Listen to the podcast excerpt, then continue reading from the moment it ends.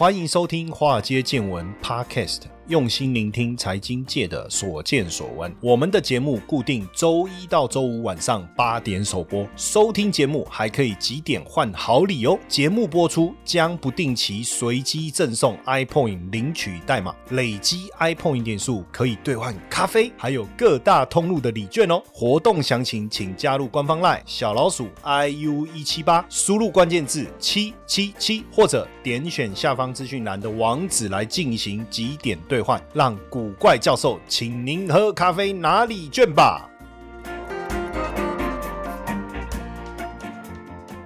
股票市场千奇百怪，见怪不怪。大家好，我是古怪教授谢承彦。节能减碳这件事很重要，当然未来世界的发展可能比我们想象的更不同了哈。那碳关税上路在即呀哈，减碳有价的时代即将来临了。现在全球都投入在 ESG 这个商机嘛，那我们就来聊一个大家可能没有注意到的叫。地热，哈，地热。那这几年发生蛮多事情，包括欧盟通过欧洲气候法，要对高碳排的地区来课征碳关税。那当然，对我们出口来讲，一定会有影响啊！哦，因为以前没有碳关税啊，那现在再加上碳关税，这个成本就垫高啦。那再来，大家开始投入这个所谓的绿能，包括风电啊、太阳能啊。那像台积电哦，也找了沃旭能源签下了二十年的风电，所以这个碳关税呢，已经越来越不是随便说说的哈，看起来是真金白银呐，真金白银。那所以大家现在也开始感到焦虑了，对不对？哦，这个部分要怎么做才会真的能够符合规定？那当然包括拜登呢，现在的谈话呢，也都三句不离气候变迁。大家也知道，哇，这真的是一个非常重要的议题。那全球呢，碳的排放啊，百分之三十一来自于制造，百分之二十七来自于用电，百分之十九是耕种跟养殖，还有十几趴来自于运输，一部分来自于温度的调节。那台湾，因为我们其实七八成都是来自于火力发电。我们电力的来源，然后加上这个我们比较没有畜牧业，所以我们大部分都是因为电用电哦，超过五成啊是来自于用电产生的碳排放量哦。那当，当然现在怎么节能减碳哦？首先你的电力的来源，像我们现在要想办法减少火力发电，可如果没有了火力发电，我们要转换成什么样的一个发电模式？那加上我们现在是呃废核家园，对不对？所以必须要去思考能源的来。来源哈，那实际上台湾有非常丰富的地热资源，这个也是为什么比尔盖茨啊，比尔盖茨所领头的这个零碳能源企业会在台湾哦，会在台湾，呃，这个是比尔盖茨投资的公司。哦，然后呢，在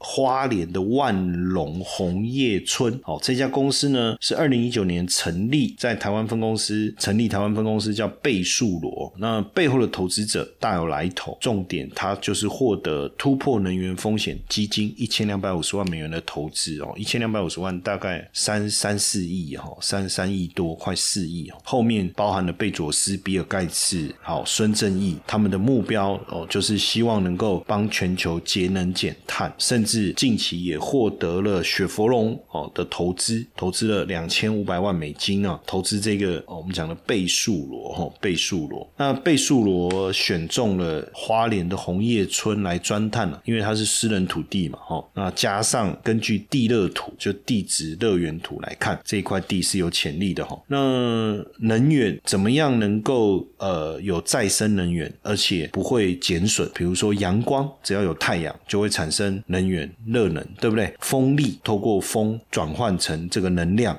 或是水力发电等等，或是废弃物，当然还有一个是地热哦。那在发电过程中，你要同时不会排碳。那不管你是风力、水力、太阳能还是地热都可以，当然还包括氢能啊，还包括核能啊。但是核能现在不在我们的选项当中。台湾其实地热的起步并不晚，只是过去曾经停滞了一段时间。我们具备这个相当好的这个天然条件，就是我们的这个未除亚。洲的多火山地带。哦，过去台电也曾经在宜兰清水建立了全台第一座、全球第十四座的地热发电厂，只是一九九三年之后停止运转。那二零一六年重新招标啊，这个才又重新开始商转哦，开始商转。那台湾当然一定要拼绿能啊，一定要想办法拼绿能啊。只是说我们没有办法像澳洲或者是美国开发这种大片的太阳光电厂。当然，因为我们算是地热，应该会是我们的强项，没有错。一来地热可以持续发电，也不需要大片的土地，而且台湾的地热啊，涵盖相当于十二座的核四发电量，十二座，十二座的核四发电量。那刚才讲到的这个清水地热厂啊，是在二零二一年年底的时候重新再度运转哦，目前算是国内第一座二十四小时能够稳定运转的地热发电厂哦，地热发电厂。那刚好又可以啊发展这个观光啊，因为它那个地方就变成一个清水地热。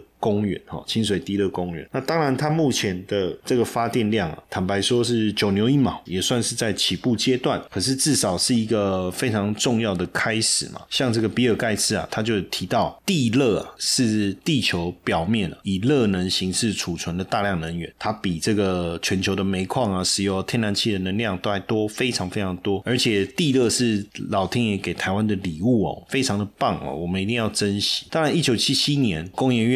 中油台电合作成立的地热小组，在清水成立的这个地热电厂，只是比较可惜，一九九三年先暂停了哈。主要原因当然也是有一些对环境的问题、技术上面的问题、设备的问题。好，不过二零一六年节源能源，哦，节源能源跟台电的子公司台气电，哦，合资成立的子公司叫宜源，重新开发，现在重新商转，哦，就是一个非常好的一个开始。那地热呢，是确实是目前被低估的低。低碳能源呢？那台湾的这个地热的商商转的潜力其实相当的高。当然有没有挑战？有，建制成本相当的高，还有目前没有专法来支持哦。目前没有专法来支持。呃，世界各国在减少碳排这个部分都相当的努力，但是也都遇到了很多的问题，所以一定要有相关的法令来支持，比较能够有有更直接的帮助了。那从目前全球的地热发发展的历史来看呢，实际上地热啊，当然不会造成空气污染。那你如果有印象的话，我不知道，嗯，就是在我这个这个年代的，我们会去北投，我们叫地热谷哦，以前叫地狱谷，就是用温泉煮蛋，用温泉煮蛋，哇，那就是一个地热嘛。就地热，但能不能能够发电，那更厉害。那其实这个技术已经成熟，而且能够也商业化了，哈，也商业化了。全球的地热资源分布三个地带，第一个是环太平洋，就美国西海岸，然后纽西兰然后、印尼、菲律宾、日本还有台湾。第二个是大西洋中洋起带，包括冰岛在内了，哈。第三个是地中海到喜马拉雅山，哦，包括意大利跟中国的西藏。所以实际上世界各国都已经开始在做这个地热。的一个地热发电的一个开发，以在美国来讲哦，目前美国境内的地热发电装置哦是全球第一，大概占百分之三十哈，分布在阿拉斯加、加州、夏威夷、墨西哥州整几个州了哈。然后像加州的地热区现在是世界最大的热田，我们把它叫做热田啊，就农田的田，热田。再来就像菲律宾哦，境内有活火山一百二十几座，其中境内的火山有一百二十几座，活火。山还有五十几座，所以也能够因为活跃的火山活动，当然就能够带来比较有发展性的地热产业哈。那主要是热田，菲律宾的热田主要坐落在吕宋吕宋岛吕宋岛群区这里哈。那印尼呢，目前地热发电应该算是全球第三了，仅次于美国跟菲律宾。那纽西兰呢，它的这个岛屿国，它的这个地热的开发的位置主要在北岛，因为它有北岛跟南岛。哦，北岛的中央地带。那日本哦，因为位处于板块交接处啊，也坐落在太平洋火环带上面哦，所以境内有两百多座火山哦，地热资源也是相当相当丰富。日本的地热的历史哦，应该算是是亚洲地区最早的。它一九二五年就开始利用这个地热来发电，一九六六年商转哦，正式商转。那所以你可以看到各地对于这个地热的一个开发哦，投入都不遗余力啊，而且未来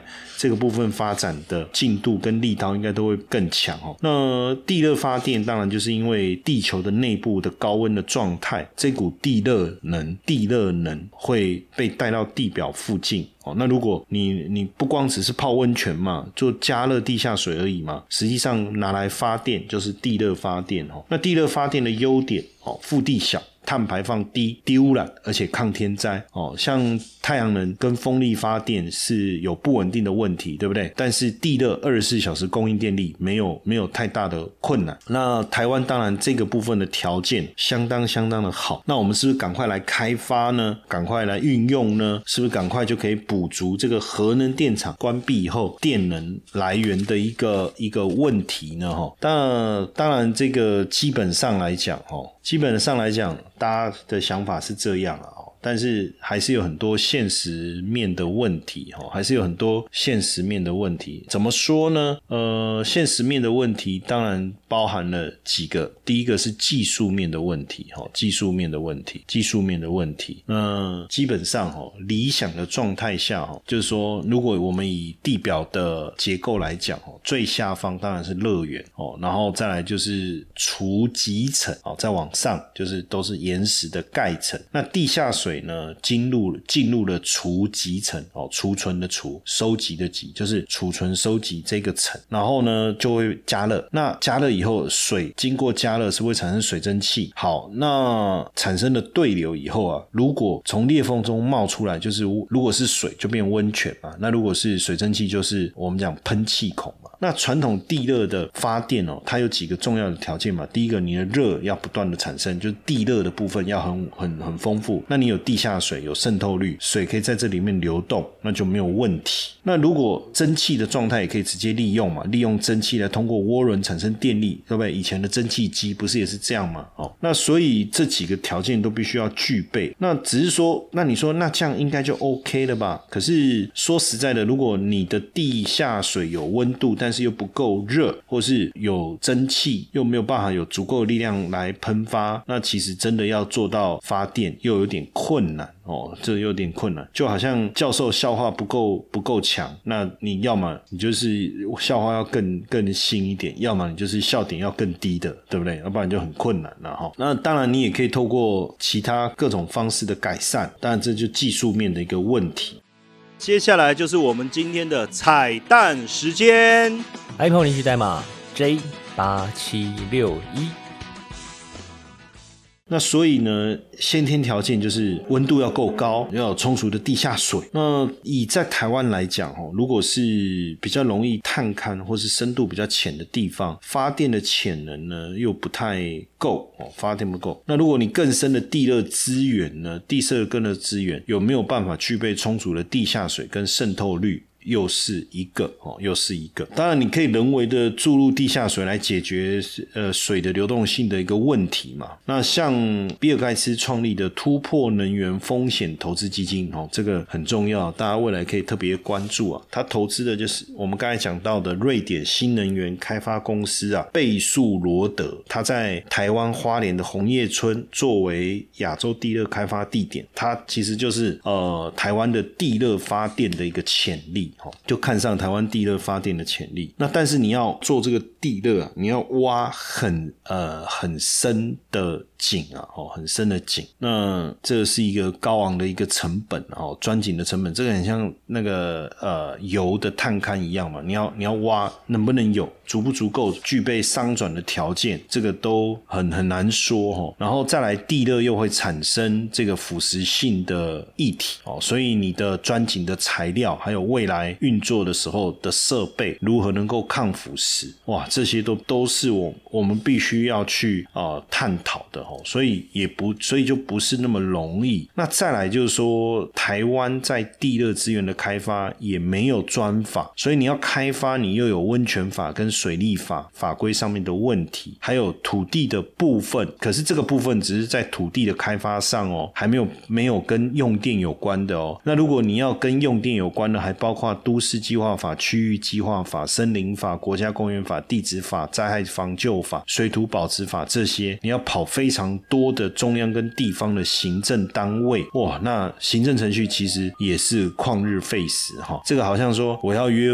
约我的女朋友看电影了哈，那不只要他爸他妈同意哦，还要他舅舅哦舅妈、大金伯哦，可能还要跟他指导教授哦，都要取得同意才可以哦。那没办法问他本人说 OK 就出来，所以这个实际上整个跑完，大概大家厂商也就冷掉了哈。那当然现在再生能源发展条例已经开始简化地热发电申请的行政程序了哈，看有没有办法赶快有专法的过关，能够帮助台湾在地热开发上哦，能够能够走得更快一些哈，能够走得更快一些，我觉得这个就变得很重要了哈，很重要。那当然大家就在讲说，哎，那台湾哦，光像是因为哎，像我们的阳明山，对不对？哇，国家公园不是闻到那个硫磺味吗？火山地貌吗？那不是就可以来开发地热吗？而且就靠近台台北盆地啊，电力运送途中损耗也会比较少啊。那加上确实我们看整个能够呃符合开发的地热区，确实高地热的潜能区确实，可是还有法规的问题哈，特别景观区的土地的限制呃相当的严格，所以未来可能如果要配合这一方面的开发，可能也需要修法才行，因为全世界哈都是差不多，像国家公园。里面的地热开发基本上都是被禁止的哈，像呃冰岛跟纽西兰，像它本身拥有丰富的地热资源，所以它不用建造地热电厂在国家或自然保育区里面，所以这是一个。但是呢，有些像土耳其跟美国，它在保育的部分，所以也禁禁止在国家公园新建地热地热电厂哦，所以就这个也是我们必须要去留意的啦，因为目前全世界就是说位于于国家公园，而且营运成功的地热电厂哦，都是因为他们有非常好的一个规范哦，好的规范。那台湾这一块能不能跟上，还有待观察。当然，谈到这个。呃，地热、太阳能、绿能、风力发电等等，哦，大家就会特别去谈到一个储能的一个概念。呃，风力发电跟太阳能发电，当然，因为它没有办法二十四小时一直不断的产生电力嘛，那所以它就要有储能这样的一个呃配套措施嘛。那很多人说，哎，那如果以未来的地热，不就二十四小时吗？那跟储能有什么关系？可是大家别忘了，这个地热当然就有它的地域的限制，哦，所以就有同样。有可能会变成是大量产生电力的地方，并不是在大量需要取得。需要用电供应的位置，所以这中间的输送的过程跟储存还是有它的一个必要性。所以我一直看好长未来长期在碳中和以及绿电发展之下，对于储能这一块的一个发展。那曾经我在上媒体的时候啊，大家在问我说：“哎，谢老师，如果要做长期投资，如果要做长期投资，你会怎么去思考这个投资的方式这件事情？”我就回答我的答案是这样：我说，就长期投资。来讲，你一定要选到对的产业，一定要选到对的产业、对的股票、对的工具，但是你要在错误的时间进场。哎，这什么意思？就好比我们刚才在讲电池储能，是不是对的产业？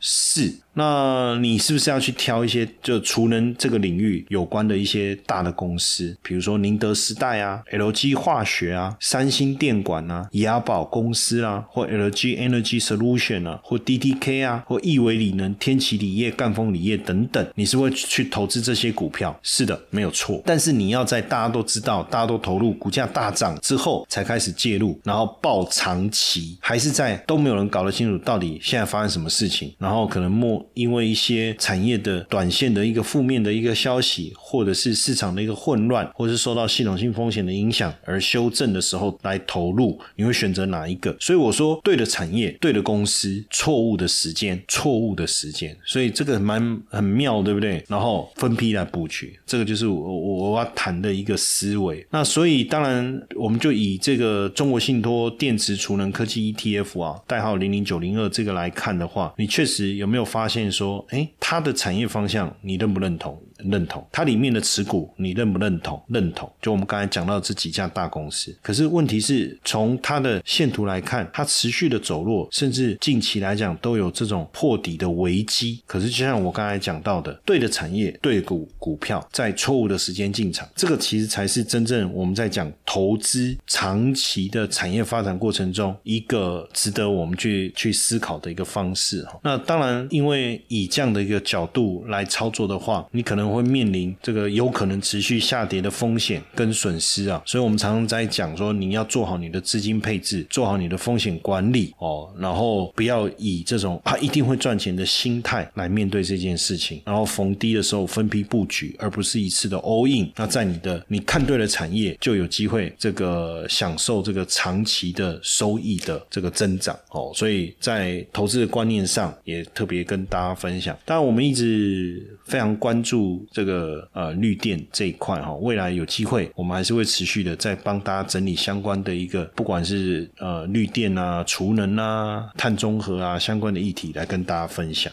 嘿，各位铁粉们，如果喜欢华尔街见闻，请大家多多按下分享键，让更多人能听到我们用心制作的节目。你们的一个小动作，是支持我们节目持续下去的原动力哦，快去分享吧！